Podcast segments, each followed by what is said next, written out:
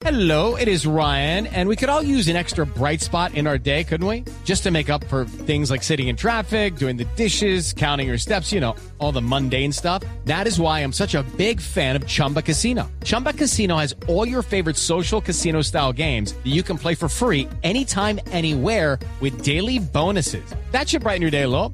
Actually, a lot. So sign up now at chumbacasino.com. That's chumbacasino.com. No purchase necessary. BGW. Void were prohibited by law. See terms and conditions. 18 plus. Uno de ellos, María Camila y Andreina, tiene que ver con las verdades sobre el crimen de los periodistas ecuatorianos a manos de Guacho y sus secuaces.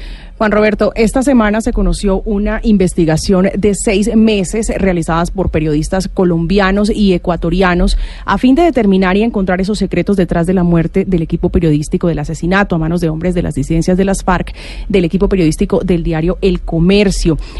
Algunas, eh, digamos, datos relevantes. Que, que- que digamos que revelaciones hacen a lo que ya se sabía, distinto a lo que ya se conocía. Eh, frente al tema, digamos, de las, de las contradicciones sobre la operación, recuerde que se desplegó por fuerzas especiales de ambos países el 28 de marzo y donde se anunciaba en muy baja voz la supuesta liberación de los tres eh, funcionarios, de las tres personas del diario El Comercio.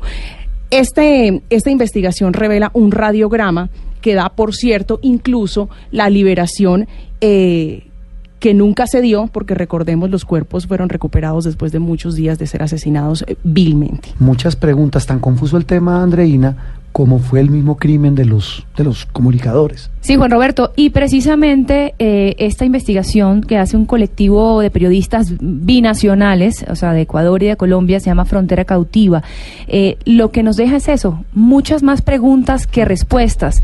Para eso vamos a hablar con un colega periodista independiente que hace parte de este colectivo, Natán Jacar. ¿Cómo está? Buenos días, eh, feliz domingo y gracias por la invitación.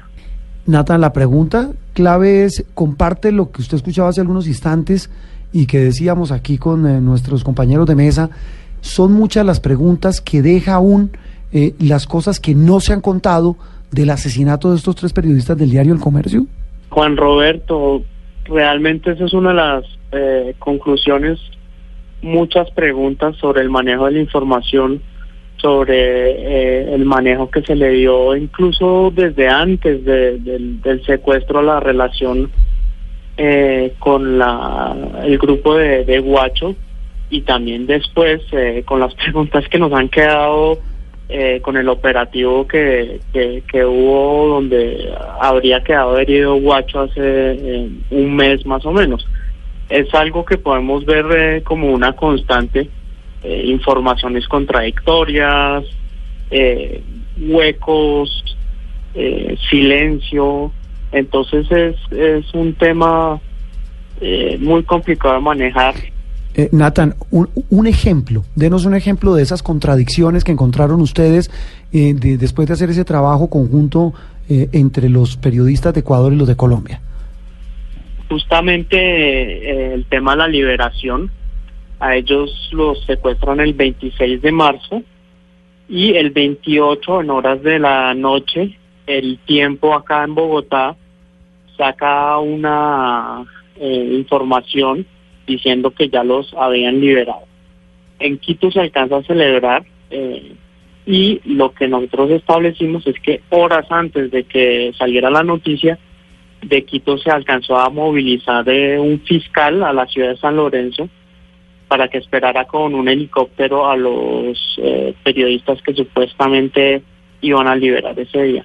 Además, eh, como se reveló también, hay un mensaje de eh, con, en jerga militar, digamos, eh, donde también se habla de que ya los tres periodistas eh, van a ser liberados de manera inminente, que los están esperando en un punto de la carretera y también en la zona fronteriza.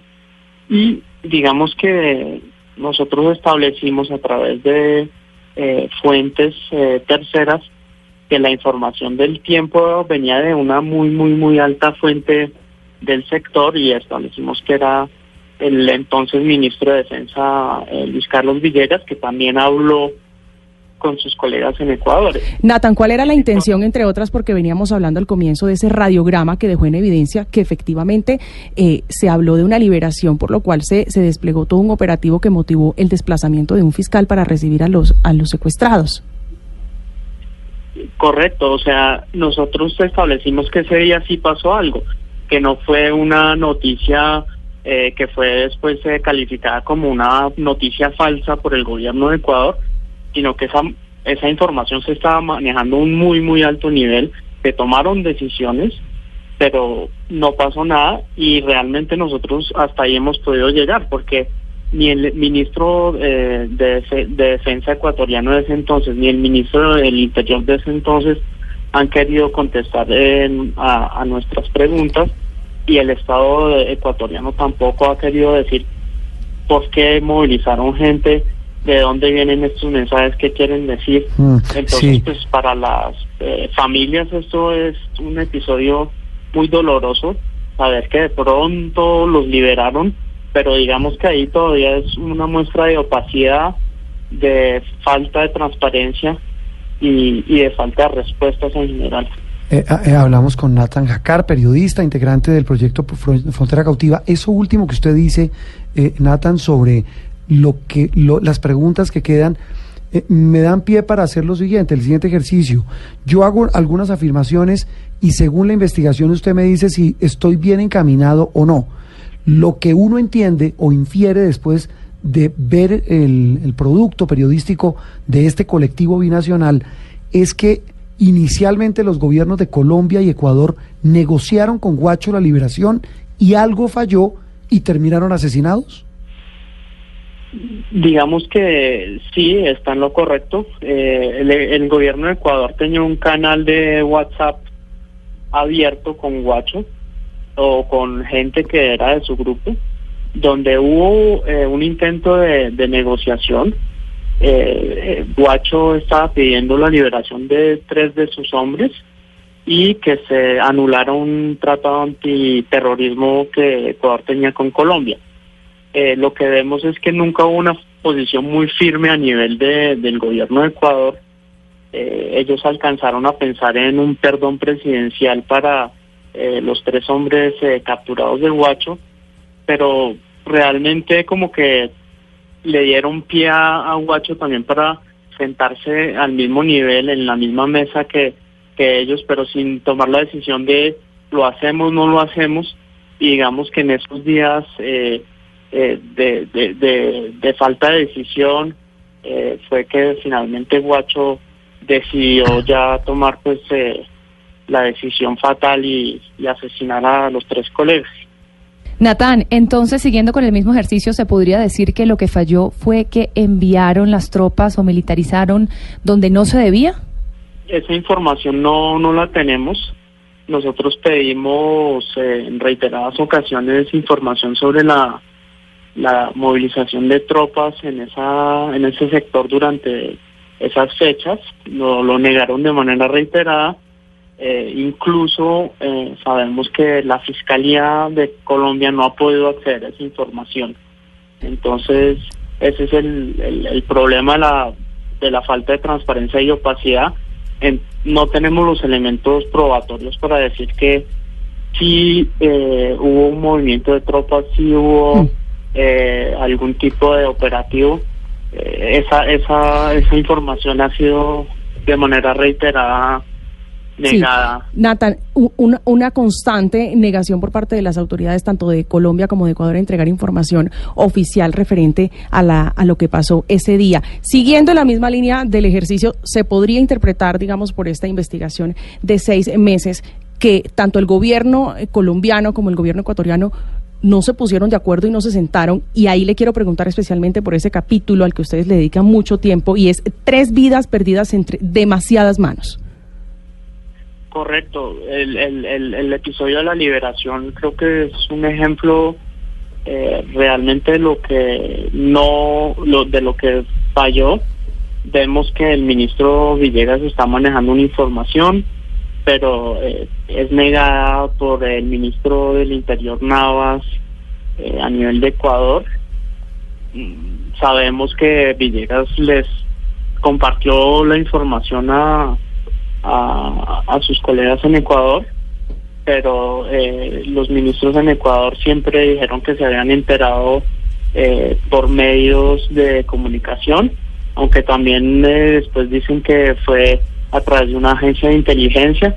Entonces la impresión de que siempre estaban como hablando un lenguaje distinto, el mismo presidente Santos que dice que eh, el secuestro fue en Ecuador, eh, Guacho es ecuatoriano, los mataron en Ecuador, entonces como que eso no es con nosotros, Sí. cuando nosotros también establecimos que todo fue en Colombia, entonces, y, y pues nosotros también ya se sabe que los cuerpos fueron encontrados eh, en, en esa área fronteriza, pero del lado colombiano. Sí. Entonces Nathan. realmente pues queda esa sensación de que al más alto nivel también faltó mucha comunicación. Sí. Nathan, una pregunta final. ¿Ustedes, eh, el colectivo, por supuesto, se metió a la zona?